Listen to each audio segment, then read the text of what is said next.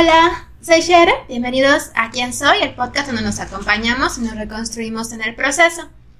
Eh, pues nos volvemos a ver después de una semana de vacaciones. Espero que esta semana haya sido pues muy buena para ustedes. Em, aunque no hayan tenido vacaciones en sí, que hayan disfrutado la semana o se hayan tomado el tiempo tal vez de volver a ver los podcasts o los capítulos anteriores para poder analizar un poco más los temas de los que hemos hablado.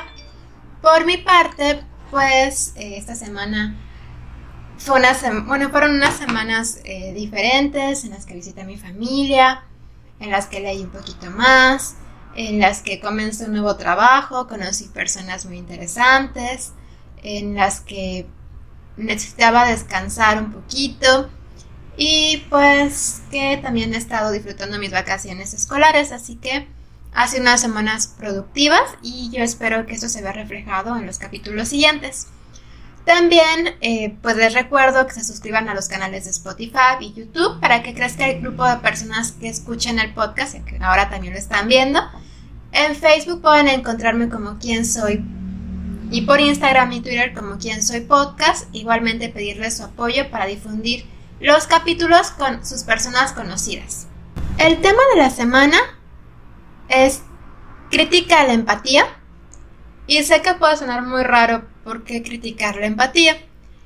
Pero creo que es importante hablar de ello ya que actualmente la empatía es parte de nuestro discurso cotidiano, es decir, la vida cotidiana, pero también se usa en distintas disciplinas y en propuestas para intentar disminuir o terminar con problemáticas sociales existentes.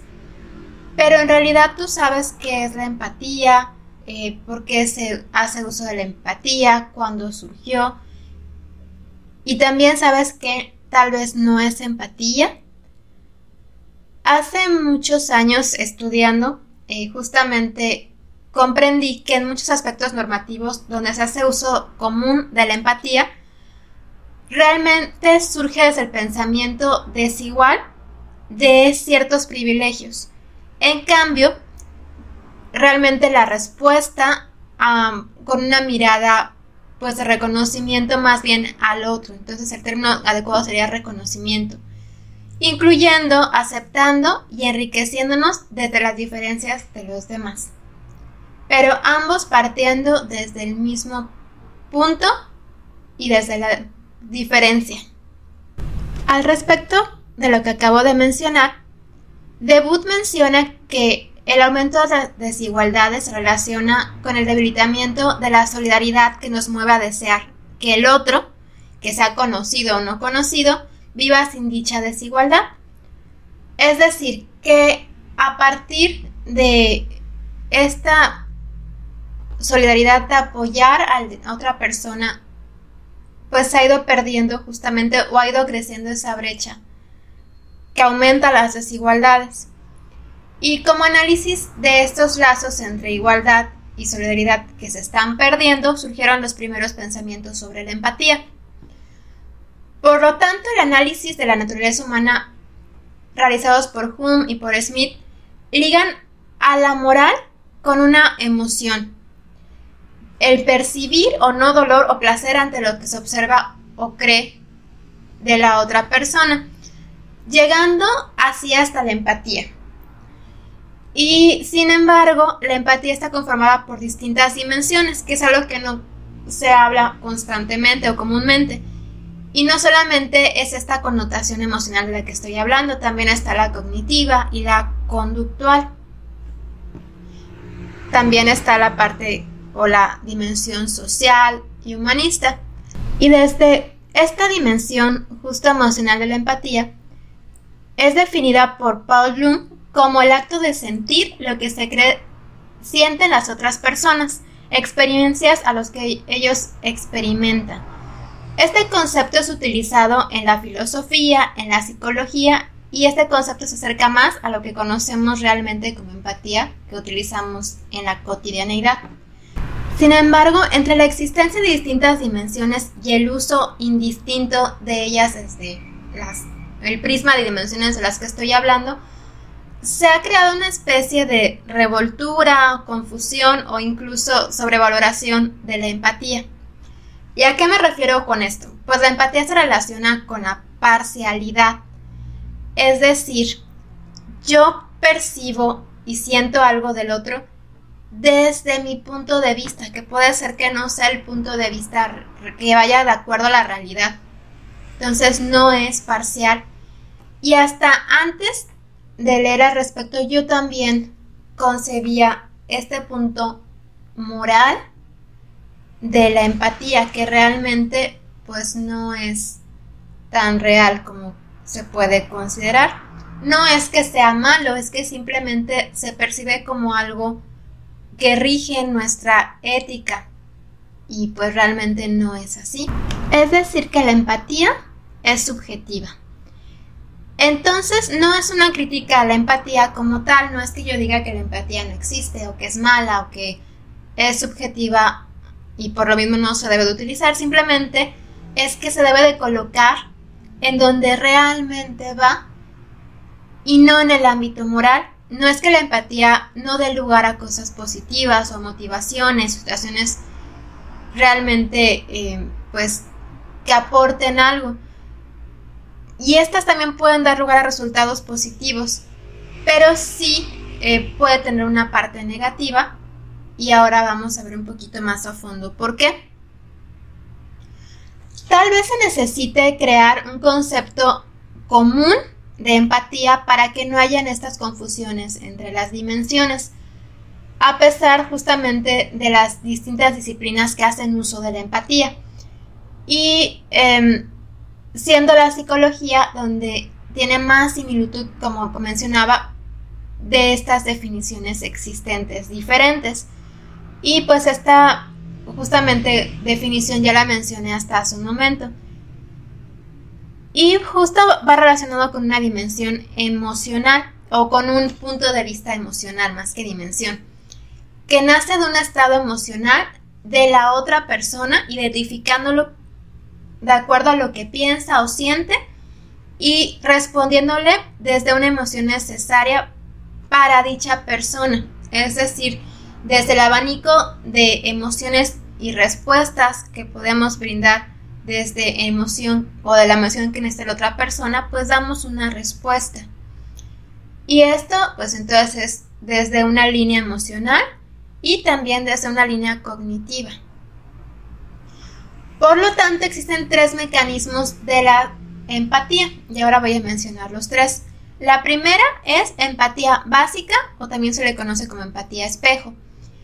Esta es completamente involuntaria y es frente a frente con la otra persona, es decir, con la persona próxima. Y transmitimos en cierta forma automática emociones, que va muy relacionado a lo que mencioné hace un momento.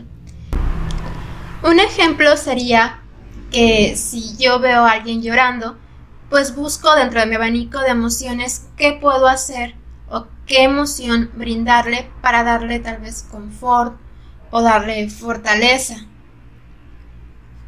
Y pues esto es directamente con la persona que estoy viendo que está teniendo una cierta emoción. No con una persona que está lejos o kilómetros y que no estoy percibiendo lo que está sintiendo. La siguiente dimensión se le conoce como empatía de asociación y es la situación de la otra persona que nos recuerda una experiencia vivida similar a la que está experimentando.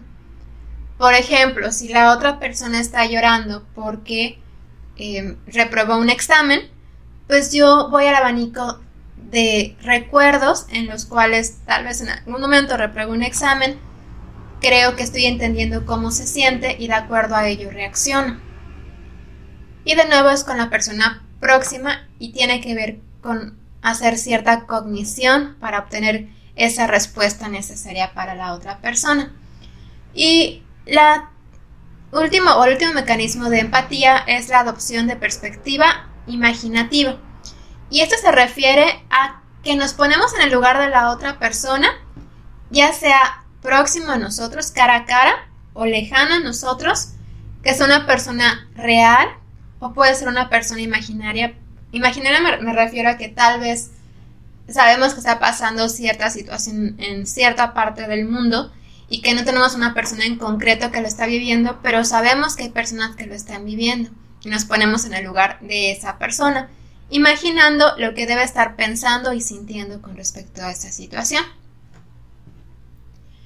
Y de acuerdo a esos tres mecanismos, ¿cuál consideras que es el mecanismo que más se acerca o se relaciona contigo, a tu actuar normal y a las veces que has sentido que has sido empático con otras personas o con ciertas situaciones? Y si te das cuenta, creo que de una u otra forma hemos utilizado estos tres mecanismos entrelazados de una u otra forma. Ahora, con respecto a la dimensión de la empatía que va más enfocada a la filosofía y a la parte social y humanista, esta tiende, como ya mencionaba, más hasta la línea moral y por lo tanto normativa, con explicaciones que consideramos más maduras, entre comillas, y que tienden por lo mismo al ideal, desde el sentimiento de lo moral y de la ética del cuidado. Con respecto a lo que acabo de mencionar, justamente Martin Hoffman menciona que la mayoría de las dimensiones morales de la vida suscitan empatía porque implican víctimas. Se vean o no se vean esas víctimas, sean presentes o futuras. De esta forma, podemos situarnos acciones de una mala persona, entre comillas, respondiendo con actos que pueden ser salvajes o de ira o de enojo por aquellas personas que muestran crueldad hacia otras personas. Entonces, en palabras de Martin Hoffman, la empatía no bloquea la deshumanización.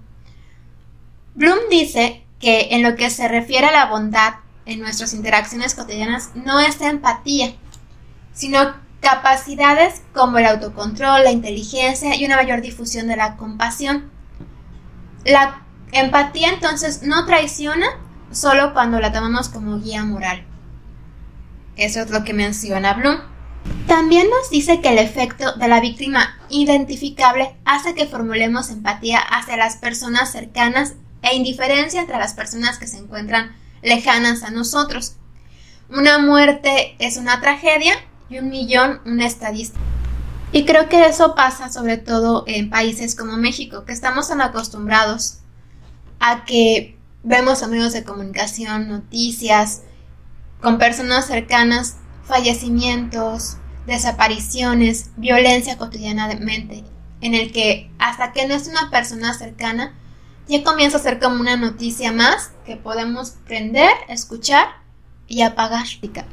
Entonces tendríamos que plantearnos que al encontrar a un villano, habría que mirar el otro lado de la moneda, en cierta forma, analizar nuestra verdad, analizar por qué tendemos a la empatía en ciertas situaciones y en ciertas seguimos viviendo nuestra vida mientras hay guerras, por ejemplo, el otro lado del mundo, o hambre, y sabiendo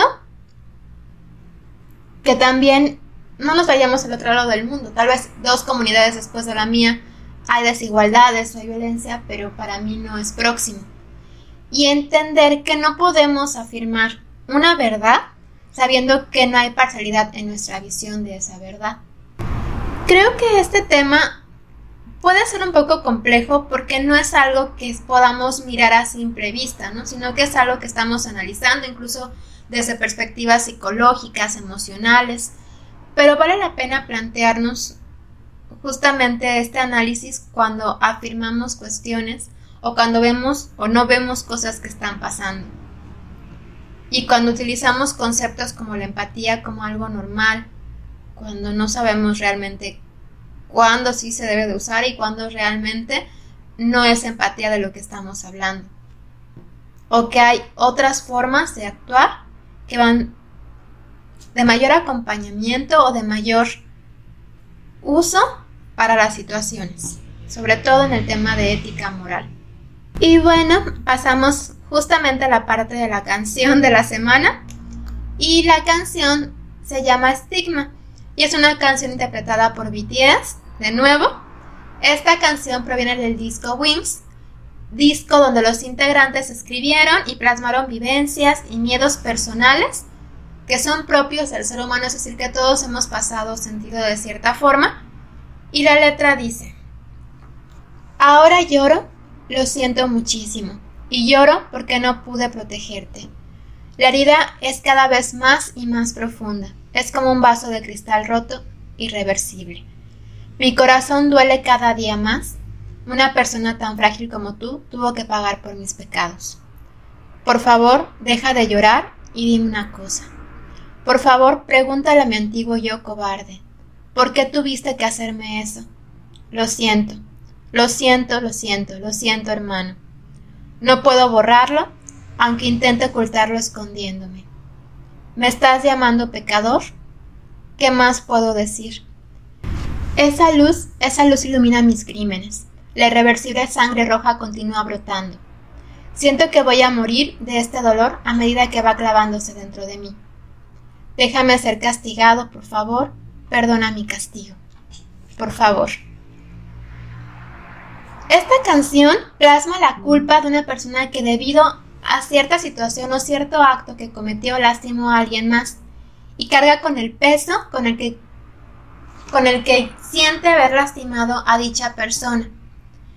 Creo que es interesante esta perspectiva de canción porque normalmente vemos desde la persona lastimada y habla o si analizamos la canción desde la perspectiva de la empatía psicológica nos hace entender en cierta forma a la persona culpable entre comillas y sin embargo si lo vemos desde una perspectiva moral podríamos colocarnos desde la imparcialidad de castigar a la persona culpable, desde la mirada del otro, justamente, quien fue lastimado.